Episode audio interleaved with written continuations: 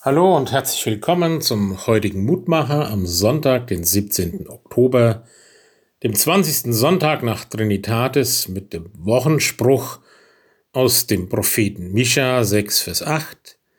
Es ist dir gesagt, Mensch, was gut ist und was der Herr von dir fordert, nichts als Gottes Wort halten und Liebe üben und demütig sein vor deinem Gott.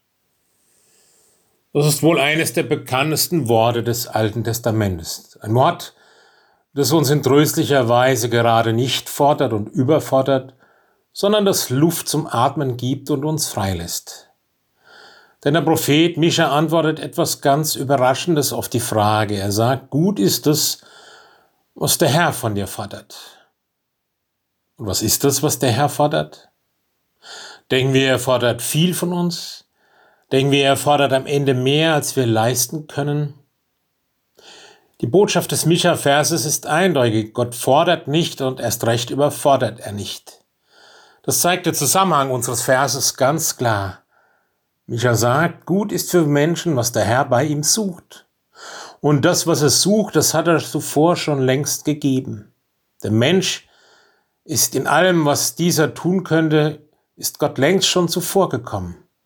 Der hat den Menschen schon in seine Obhut genommen, er hat sich um den Menschen gesorgt, und nun erkundigt er sich, wie es um ihn steht. Er sucht etwas bei ihm, was er selbstverständlich vorfinden kann. Was gut ist für den Menschen, was der Herr bei ihm sucht. Das sagt unser Vers mit drei Begriffen. Gottes Wort halten, Liebe üben und demütig sein vor Gott.